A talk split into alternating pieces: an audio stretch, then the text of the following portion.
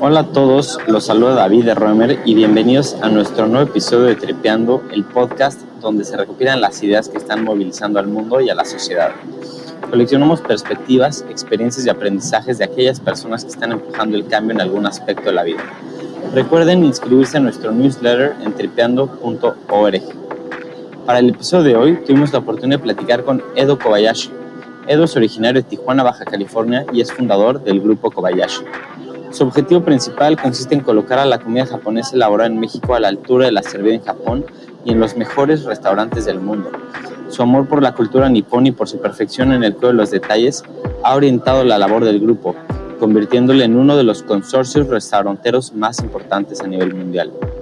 Platicamos sobre su trayectoria, los retos y las lecciones que ha enfrentado y aprendido en el camino y sobre muchos temas más. Con ustedes, Edo Kobayashi.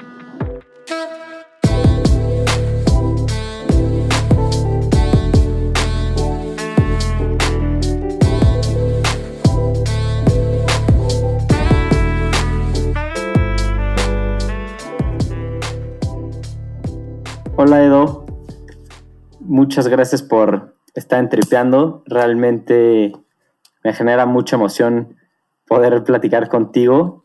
Em, hace algún tiempo te escribí por Instagram y muy amablemente me contestaste y, y ahora estamos aquí, así que pues te agradezco.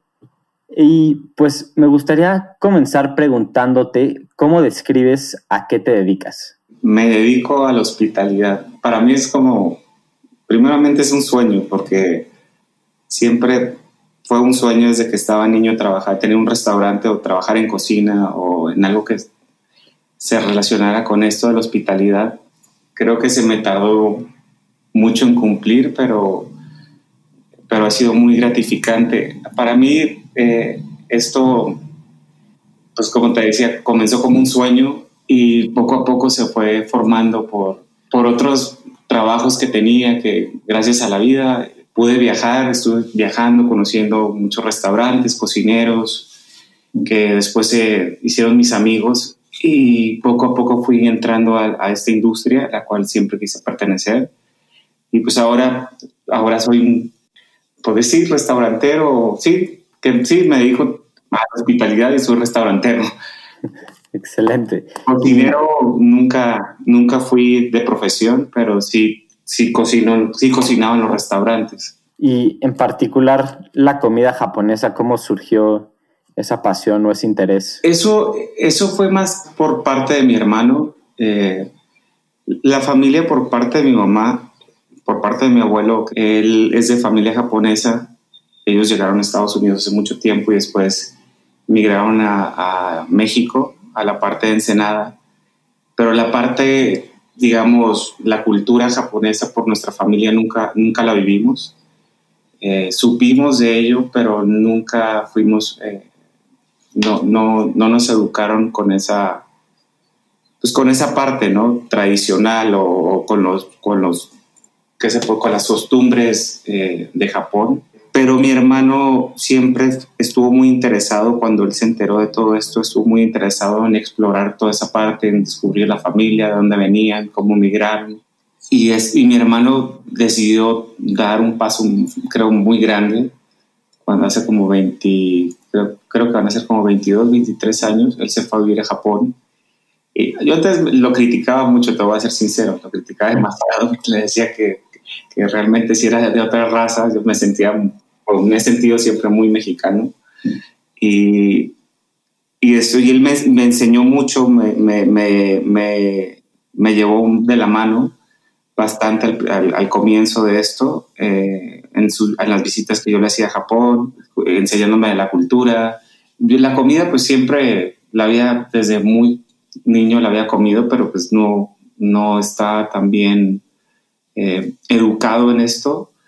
Eh, no tenía tanto, como te digo, las raíces que sabía qué era qué y empecé como, como cualquier persona, ¿no? De poco a poco aprender. Me interesé bastante, eh, me metí demasiado. Tengo grandes amigos que, que somos eh, como ya una familia, de los cuales trabajan en la empresa. Uno trabaja en, en Estados Unidos, que fue, fue con el que inicié esto Él se encarga del grupo en Estados Unidos y él, él me ha llevado también de la mano. Todos han sido grandes, digo, partícipes, nos han, me, han como influenciado, influenciado demasiado en todo esto, pues de esta parte de la gastronomía japonesa, ¿no? Que, que nuestro grupo no solo está en esa parte, pero comenzamos con eso. Fue un, el primer restaurante era Rokai, fue Rokai, y pues era un, era un lugar pequeñito de 35 metros cuadrados que ni cocina teníamos en ese tiempo. Y pues tuve la suerte de tener apoyo de mucha gente, desde, la parte local, así de, mexicanos que me apoyaron a, a, decirme con qué proveedores podría ir, que sé cómo debería sacar las licencias, cómo debería abrir, cómo debería operar.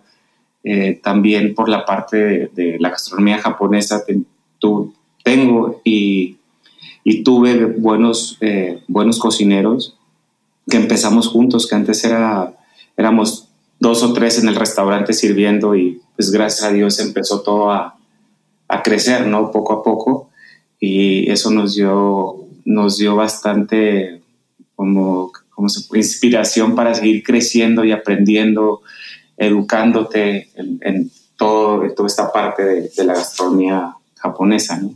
O sea, em, empezaron, nada más enfocándome un poquito en la cronología, empezaste el Rokai en qué año? Rokai fue hace, cumplimos siete años, este, creo que es este agosto. La verdad no soy muy bueno para las fechas, pero julio o agosto que cumplimos siete años. Wow, sí, es que no es mucho. No es mucho.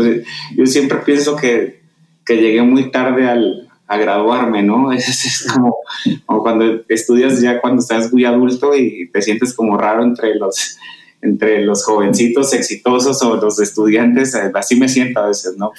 Gente que está en este negocio a los 20, 20 años, 23 años que son súper exitosos y, y pues yo ya les casi les doblo la edad y entonces sí me siento un poquito antiguo, pero de alguna forma trato de mantenerme vigente. ¿Y ahorita cuántos restaurantes tiene el grupo? En México estamos con alrededor de 20 proyectos y tenemos otro que es otro proyecto que no es restaurante, pero sí es un proyecto, es una granja de que hacemos lo que creamos pollos al estilo Jidori, que es como de jardín, le dicen los japoneses. Ese es un nuevo proyecto. Y en Estados Unidos que estábamos casados con, eh, sí, casados se podría decir, con otro grupo de unos amigos que iniciamos juntos un grupo que se llama Showa, que es el hermano o hermana de, de, nuestro grupo en México. Eh, tenemos allá alrededor de, son un restaurante en Miami, el primero fue de Estados Unidos fue en San Diego, que se llama Himitsu, el segundo fue uno en Miami que se llama Hiden, el tercero está en Nueva York, que se abrió este año, eh, se llama Torien, nos asociamos con un, con un cocinero de un restaurante muy famoso eh, en Japón que se llama Torichiki. Él se llama Ikegawa. este cocinero Ikegawa es de creo que de los restaurantes más difíciles de conseguir en una reservación, porque tienes que ser como miembro de alguna forma. Y pues tuve la fortuna de conocerlo a él por un amigo mío, eh, también un, un cocinero conocido de, de Japón me lo presentó entre japonés, inglés y, de todo, y copas o café, nos, nos entendimos y, y, decidimos eh, en abrir un restaurante fuera de Japón. Él siempre fue su sueño, él, él, tenía otros, otros lugares donde él quería abrir y, y yo le dije que pues, si quieres abrir fuera de, Japón, creo que la mejor opción siempre va a ser Nueva York porque es pues, donde se cumplen los sueños, ¿no? Dicen que cuando si, si, la, si si, si conquistas Nueva York puedes conquistar cualquier otra cosa. Entonces, ese fue mi consejo, ¿no? Que se lo copié seguramente a alguien. pues todos los artistas o los grandes actrices o actores este, siempre quieren conquistar esos lados. Entonces, pues partimos de ahí y el, el restaurante iba muy bien, pero se nos atravesó muy bien, diría yo, más de lo que esperábamos pero se nos atravesó esto, esto que estamos pasando todos en este momento, estos tiempos del COVID, y pues tuvimos que cerrar. No está cerrado, no permanente, pero estábamos cerrados por unos meses a ver hasta cuándo empezamos a trabajar. Y ahora el cuarto que tenemos, que no lo logramos abrir porque también se atravesó esto, es en, en Los Ángeles. Eh, también un restaurante muy bonito con un cocinero también de Japón, que es, como te digo, el, jefe de allá del, del, grupo es mi socio y también el director de gastronomía es, es uno de mis mejores amigos que es de Japón, que es el que también me ha ayudado bastante en, en, en esto de crecer el grupo. Y estos nuevos proyectos, o yo conozco varios de los proyectos que tienes en México y, y me encantan y realmente creo que son increíbles.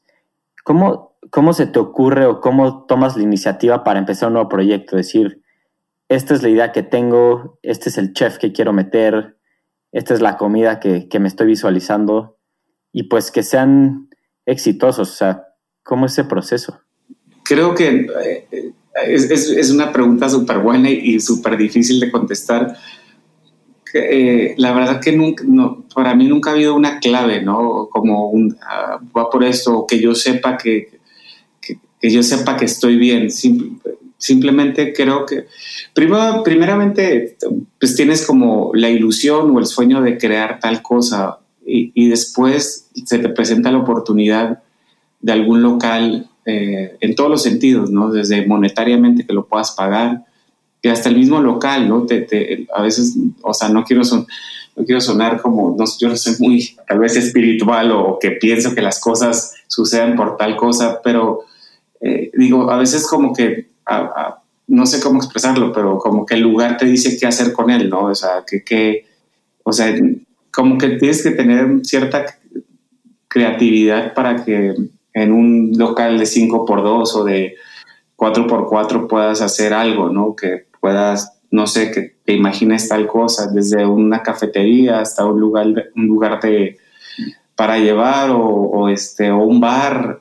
Y también, lógicamente, viene de, de la inspiración que tomes de, de, pues, de, lugares que visitas, ¿no? No es que estés copiando, pero, pero sí te inspiras con, con el trabajo de mucha otra gente. Es como no sé, como cuando, pues, cuando eres músico y escuchas canciones de otra gente y después te viene tal cosa a la cabeza, pues yo pienso que es de esa forma. O también después conoces a tal cocinero y, y, llegan en una conversación o en unas copas o en un café, te, te identificas con él y, creo que yo lo digo por, por mi parte, ¿no? Yo sí, sí, sí puedo cocinar, sé cocinar, no soy el gran cocinero, eh, sí me puedo matar en una cocina, está bien, me gustaría hacerlo diario, pero ahora no me da el tiempo.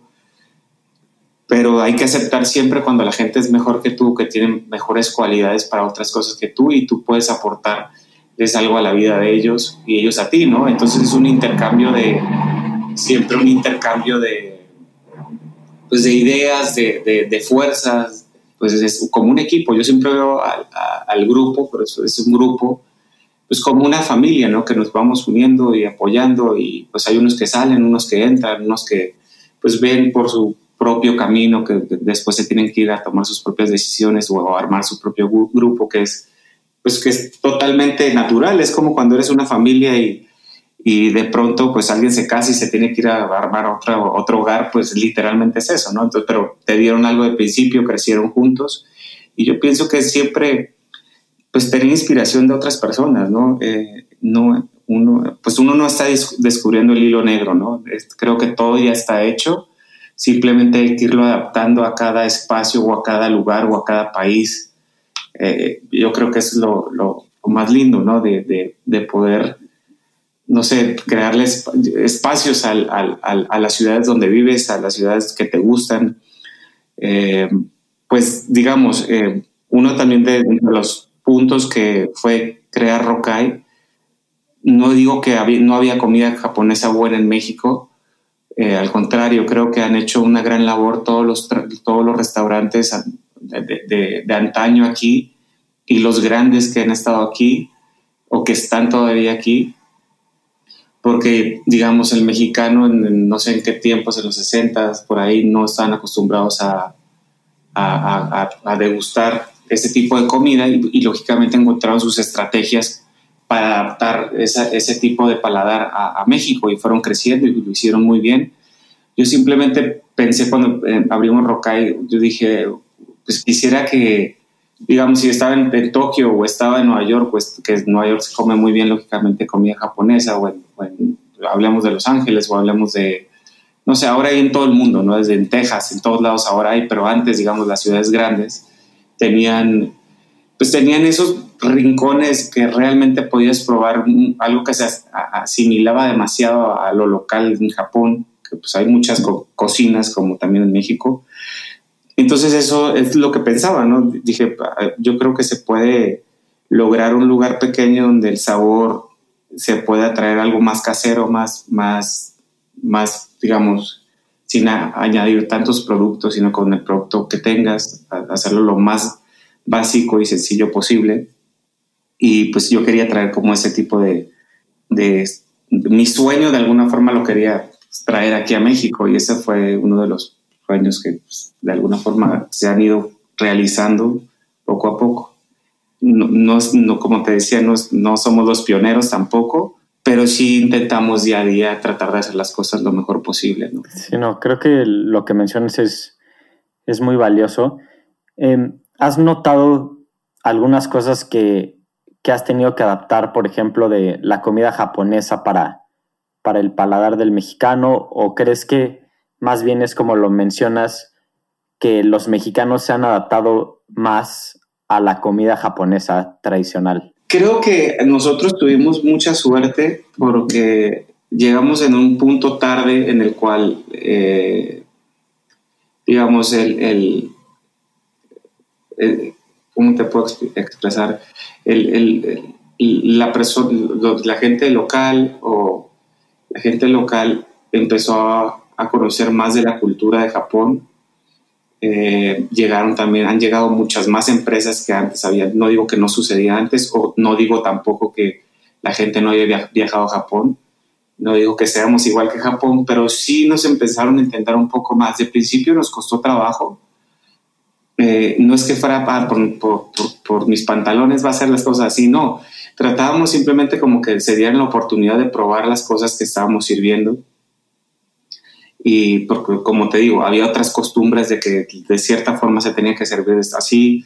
Eh, yo no estoy peleado con los chiles toreados, no estoy peleado con los rollos de Filadelfia, en lo absoluto, al contrario, creo que es un gran éxito y la gente ha sabido hacer las cosas muy bien, porque todo es válido en la cocina, ¿no? Absolutamente todo es válido. Eh, y en, esta vida, ¿no? pues, digo, pero pues, las cosas para bien. Y y sí, pues sí nos costó un poco de trabajo, pero nos fuimos un poco aferrados también a seguir la línea que queríamos seguir. Eh, y poco a poco la hemos ido logrando y también pues hemos tenido pues también fracasos, ¿no? Fracasos en el, en el que a veces no le cumplimos, cumplimos al cliente lo que, lo que él es, desea o espera porque de alguna forma viene de conocer otro tipo de cocina es, lo, vuelvo a repetir, es sin criticar, pero a veces sí nos como que nos, nos, sí nos frustra un poco de decir, por favor, es la oportunidad de esto, ¿no? O a veces hay comensales, no digo solo en México, que están acostumbrados a una sola, una sola línea de cosas o lo que están acostumbrados a comer desde jóvenes o niños o su tradición o, o sus restaurantes.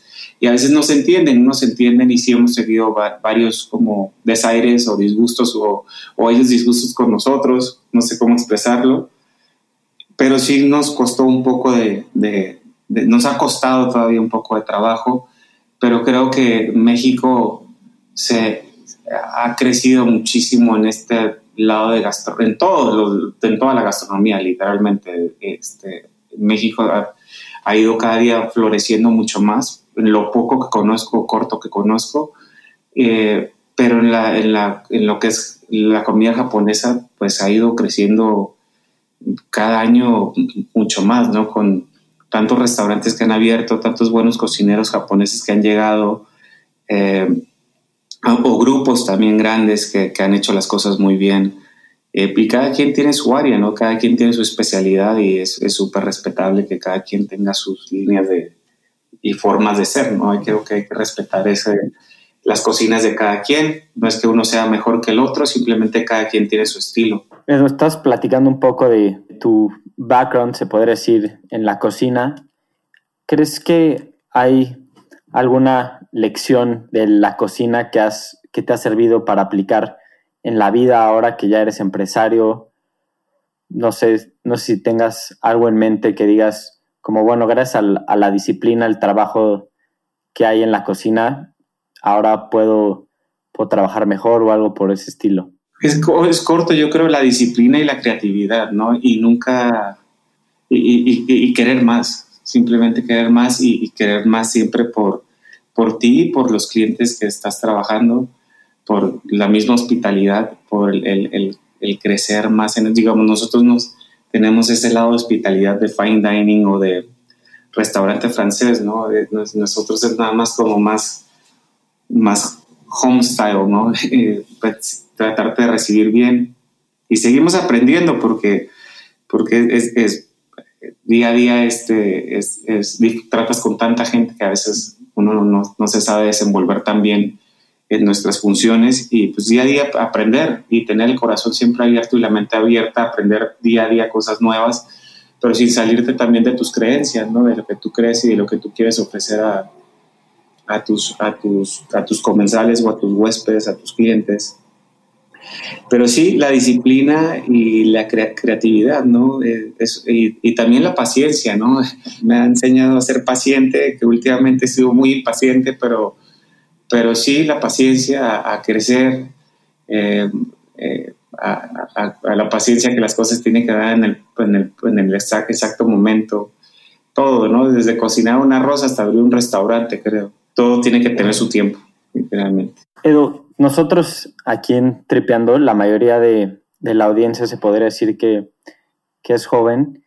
¿Qué te gustaría transmitirle a aquellos que nos escuchan que tienen alguna pasión por la cocina o alguna pasión por, por lo que tú haces y que sienten que es muy arriesgado buscar una carrera en este sector? Pues yo creo que me podría, poner en ese momento, no soy el mejor ejemplo, pero me puedo poner un poco de ejemplo porque eh, si yo a mi larga edad o corta edad, yo pienso que llegué muy tarde, como te digo, a esto de, la hospitalidad o los restaurantes o, los alimentos y bebidas. Eh, si se me pudo cumplir a mí, pues yo supongo que o creo más bien que a, un joven o a, una joven que esté empezando, que tenga 16, 18 años y que esté estudiando esto, que, pues, que tenga la paciencia y, la, y, que, que, siga ese, ese, camino, ¿no?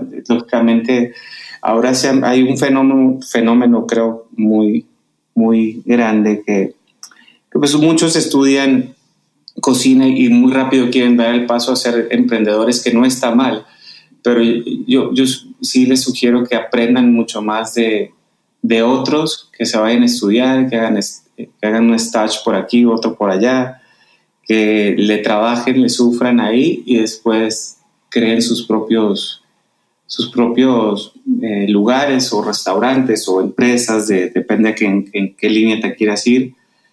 Pero yo, yo pienso que es posible, ¿no? Yo pienso que es muy posible eh, tener una carrera exitosa en, lo que es esta carrera, ¿no? Es, es, una carrera que te puede dar mucho, ¿no? Y te puede también eh, económicamente, sí te puede dar, o sea, sí, si uno sí puede tener una buena vida, eh, no lo digo por mí, lo digo por, por muchas otras personas que conozco en esto, son personas demasiado exitosas que realmente han empezado desde cero. Hablemos de Eduardo García, ¿no? De Máximo, es, un, es una persona muy exitosa con su esposa Gabriela, le han batallado, ¿no? Y pues todos les tenemos que batallar en esta vida, pero digamos, los frutos se están viendo ahí. Eh, hablemos del, mismo Enrique Olvera, que, creo que es el ejemplo para muchos en México, y si no es el, el, perfecto ejemplo, pues todo lo que 20 años para, para llegar a donde ha llegado y cambió pues el, el curso de, para donde íbamos, ¿no? De, en la gastronomía en México una persona que estudia, que se informa, que es consciente de, lo que está sucediendo en México, que es consciente, consciente de, los productos, de, estar a la tecnología, pero también hay otras partes, ¿no? También los grandes empresarios que han apostado en abrir, no sé, cadenas o, este, o desde lugares de ensaladas hasta lugares de café, hasta eh, hay muchos lugares donde uno, y, o sea, tela donde uno puede cortar. Solamente tienes que encontrar tu camino. Yo pienso tienes que encontrar qué es lo que te gusta, creerlo, seguirlo. Y pues si no te funciona, pues también irle cambiando, ¿no? Un poco al, al, curso y, ver para dónde, para dónde puedes caminar, pero pues sin, sin derrotarte, ¿no? Es, eh, porque es, sí va a haber momentos difíciles, pero, pero, pero sí, eh, yo pienso que es más grande la gratificación que, que uno, esta, esta carrera le da, ¿no? Es, esta, esta, esta, esta vida le da. Eh, a mí, a mí me encanta, yo no sé qué podría hacer de nuevo si me salgo de esto. Eh, no sé qué podría hacer. como te digo, siempre fue un sueño que, se está realizando, que se realizó. Eh, nunca pensé que iba a llegar a tener 20 lugares eh, y pues todo fue a base pues de esfuerzo de muchos que estamos en la empresa, a, esfuerzo de uno también de no ver a familia, de no ver a, tus hijos, de, de, a veces no tener pues a nadie al lado porque estás trabajando, viajando. Los mismos cocineros lo podrían decir, ¿no? Que a veces ven a su, a su esposa ocho, ocho horas a, a, la semana, ¿no? Entonces es un poquito difícil. Eh, pero pues creo que es, es, tiene sus pros y sus contras, o sea, no todo es, eh, no todo es eh, felicidad, pero, pero es una carrera muy bonita, ¿no? Como todo, depende, depende de lo que sea tu pasión, depende de lo que te guste, pienso que hay que seguirle por ese lado, ¿no? Y no por también, no dejarse llevar por las modas. Es muy bonito cómo describes que estás viviendo pues, parte de, del sueño que tenías y pues justo en esa línea me gustaría cambiarte un poco la pregunta.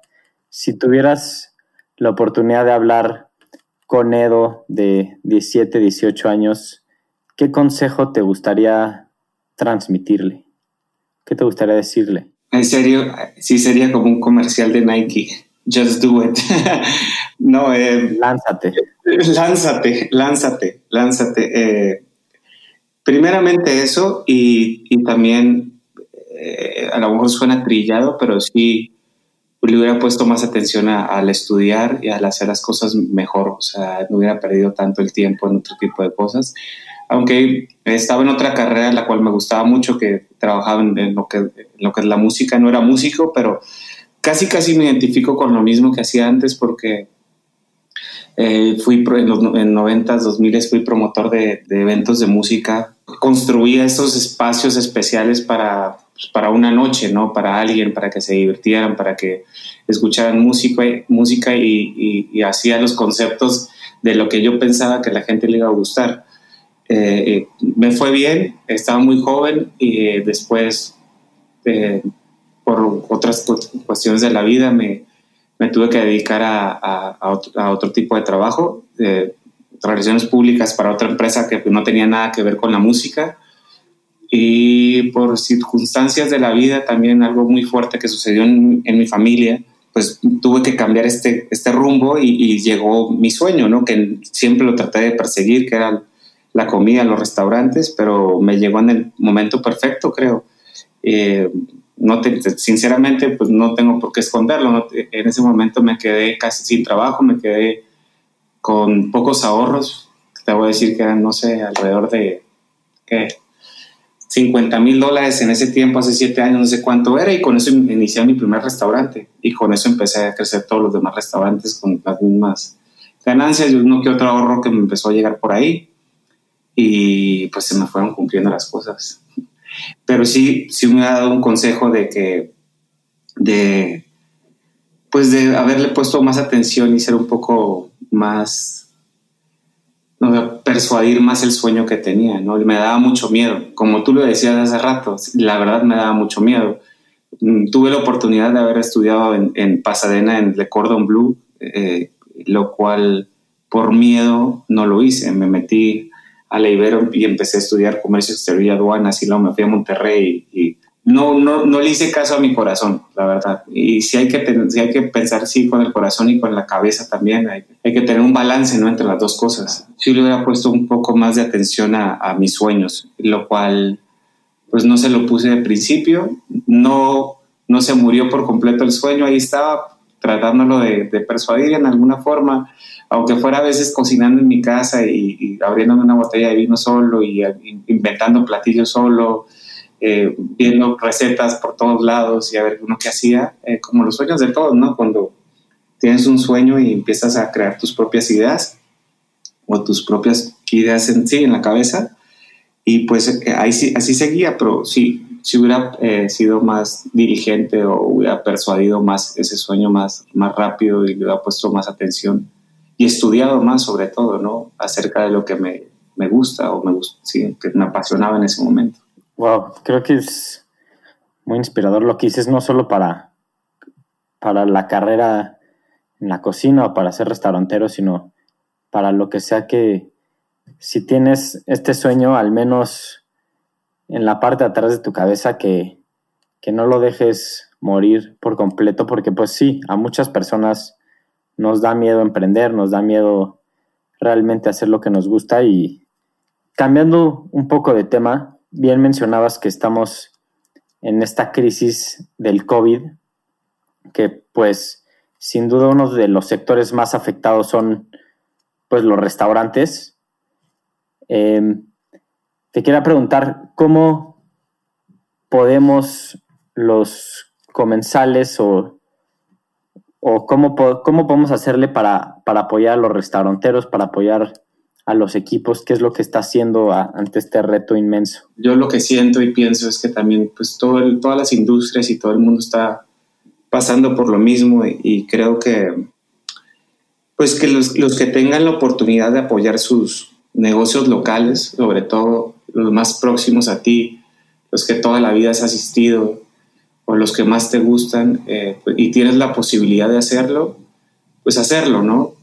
Porque también el, el, mismo, pues desde el mismo, digamos, desde el mismo taquero hasta el mismo restaurante grande o desde el mismo microempresario hasta el empresario digamos, con el fondo más grande de inversión que pueda haber, todos están sufriendo de la misma manera, así como, así si tienes una gran cantidad o una corta cantidad, también eh, hay, hay, pérdidas, ¿no? Pero hay muchos más que son tus negocios locales, que son los que están más cercanos a ti, que sí, pues que sí van a empezar a cerrar, ¿no? Ya hay muchos que desde la semana, tercera semana, han cerrado desde desde, desde Estados Unidos hasta acá, hasta México, que ya no, no han aguantado, porque un restaurante a veces uno piensa, oye, este, si hablas de una taquería y dices, bueno, una taquería exitosa está ganando 30 mil, 50 mil pesos al, al, día, ¿no? Y está haciendo tanto dinero, y, o si hablas de un restaurante muy exitoso, muy bien puesto, estás hablando que está haciendo ciento y tantos mil pesos, doscientos y tantos mil pesos al día, pero también es un dinero que está ahí circulando en el aire que nunca es realmente el, el restaurantero o el cocinero lo tocan. Es un, es un dinero que estás pagando a proveedores, estás pagando a, a esto, rentas, estás pagando a tus empleados, eh, tus, a veces los meseros, pues los meseros son los que más salen afectados en estos tiempos también, porque ellos son eh, hay que comprenderlos mucho más, creo, esa, esa, esa rama de, de, la, de, la, restauración o esta parte tan, tan sensible que son los, que para mí son los meseros, aquí en México sobre todo, es, ellos ganan el sueldo mínimo y ellos ganan de sus propinas y, y, y, ahora no tienen ese sustento. Si no los han corrido, porque a muchos los han corrido, eh, y a los que no los han corrido les, no les pueden recortar más el sueldo porque estás hablando de un salario mínimo y no tienen sus propinas, tienen lógicamente compromisos que tienen que el que se pudo sacar su carro, el que pudo comprar su casa por la institución que sea, pues ahorita están en una situación muy mala, ¿no? Entonces yo, yo pensaría que si uno puede ir a, a los tacos o a los pollos de la esquina o, o al restaurante que más te plazca y apoyar y comprar una vez a la semana algo y poderle dejar, oye, esto es para la propina de los chavos. Eh, tener ese gesto, yo creo que, pues, puedes ayudar bastante, ¿no? Eh, si, todo es prioridad en esta vida, ¿no? El comer, el alimentarse, pero también uno puede hacerlo, depende, como te digo, tus posibilidades es depende como lo debes hacer, ¿no? También uno tiene que ver por uno mismo, porque los tiempos son difíciles en este momento, muchos han perdido sus trabajos. Entonces, si tu posibilidad es de comprarte mañana unos tacos de 50 pesos, puedes apoyar a, tus, a, tu, a tu vecino de la taquería y dejarle 10 pesos, pues, pues qué lindo, ¿no? Sería, sería muy bueno. Eh, y pues sí, va a ser muy difícil para los restaurantes ahora recuperarse. No sabemos cuáles van a ser las reglas del juego, no sabemos si nosotros los ciudadanos o nosotros los, pues, los seres que vivimos en estas ciudades alrededor del mundo vamos a querer salir, si vamos a tener, si tenemos algún tipo de pánico, eh, si se van a ofender porque alguien no se la, se supone que tienes que usar el, el, el, el gel y resulta que alguien cometió un error porque te estaba recibiendo y, y, y no se puso el gel o algo, eh, ah, vamos a entrar a unas nuevas costumbres, ¿no? Cuando, cuando se abra todo este, todo este nuevo pues, episodio de, de la restauración, vamos a empezarnos a educar literalmente todos los que trabajamos en eso. Y yo pienso que hay que tener paciencia, ¿no? Porque eh, uno se puede contaminar en cualquier lugar de, del mundo y lógicamente los restaurantes son mucho más sensibles porque es donde nos alimentamos. Pero si, si ves algo, es mejor, en vez de instagramearlo, decir, oye, esta persona hizo tal cosa, porque estás hablando de los, también de una parte muy sensible que son la gente que trabaja en esto, este, como te decía el mesero, es, es, es mejor decirle, oye, como le quieras decir, cuate, amigo, señor, oye, ¿te puedes por favor o algo o, o poner un buzón de sugerencias y sabes que te sugiero tal cosa, no me sucedió esto, no me pareció un buen servicio porque pasó esto. Y ahora usamos las redes sociales pues con, pues con otra, a veces para herir a la gente, ¿no? Entonces yo creo que debemos ser muy, pues muy prudentes, ¿no? En ese caso, si lógicamente es algo muy grave, pues es válido, porque pues, el expresarse es la libertad y cada quien puede hacer lo que, lo que guste, pero hay, hay críticas que a veces cierran negocios, ¿no? Y depende de la gravedad del problema, pero si son cosas tan minuciosas, tan pequeñas como, oye, se le cayó el guante o se le, no sé, cualquier cosa, es mejor ayudar, ¿no? Porque ahora todos nos vamos a empezar a educar.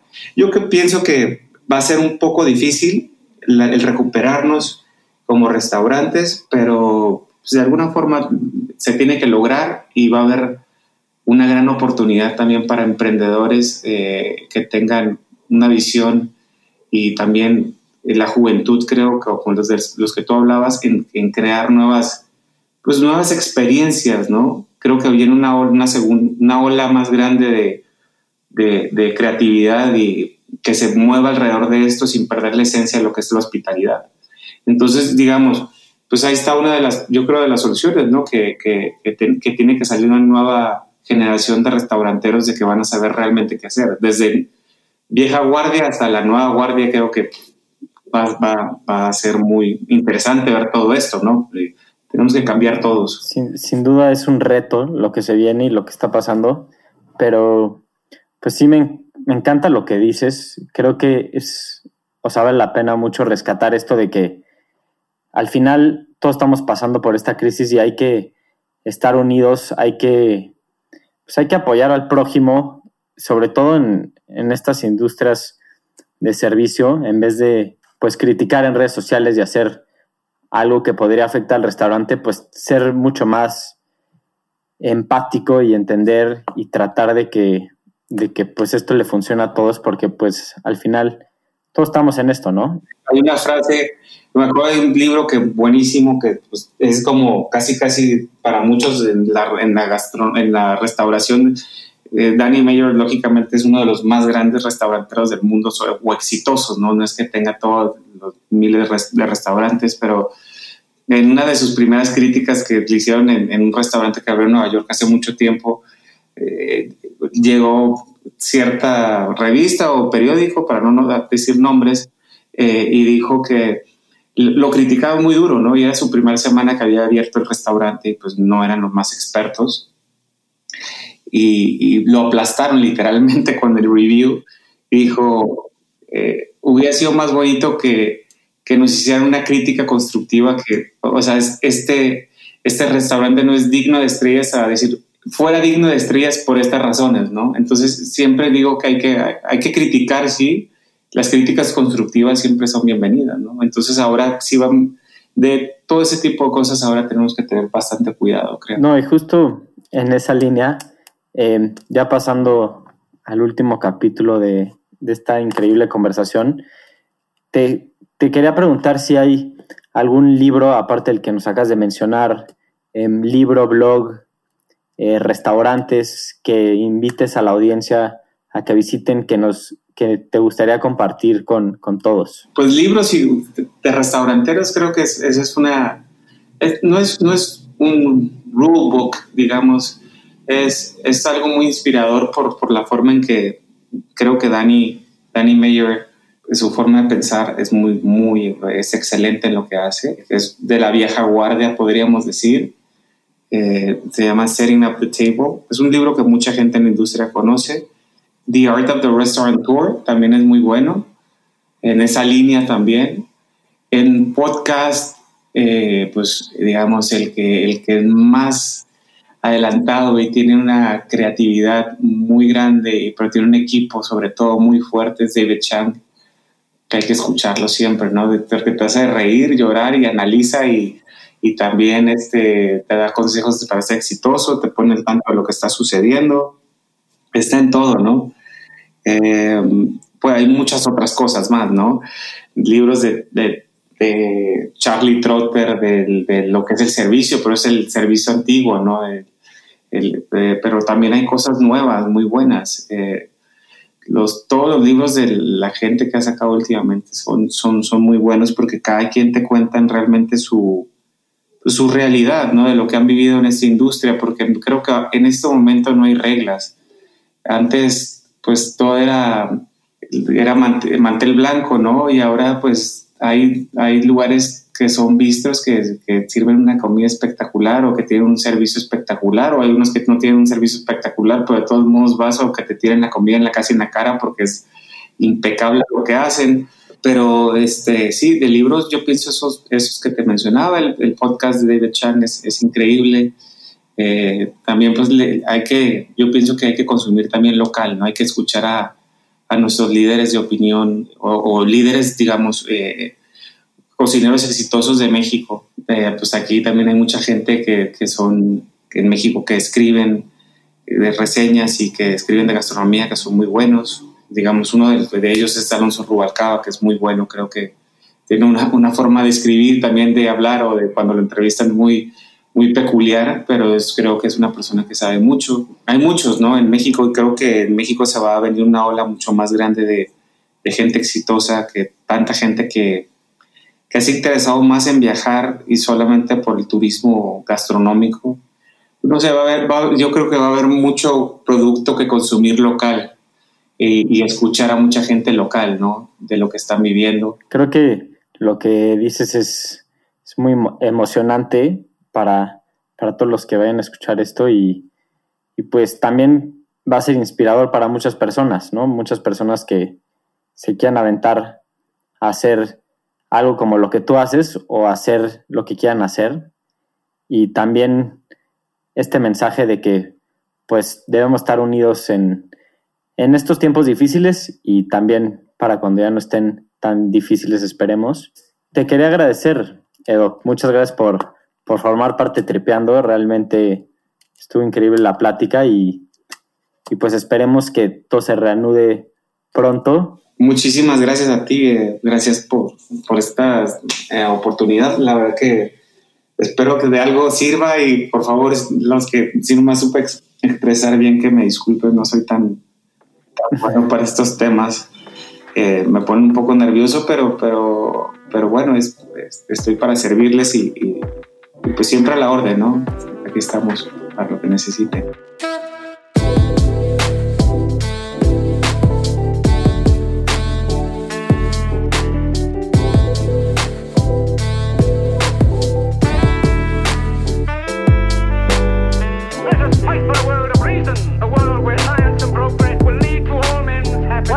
Imagination. I have my mind. The mind needs books like a sword needs a weapon. Artificial intelligence could spell the end of the human race.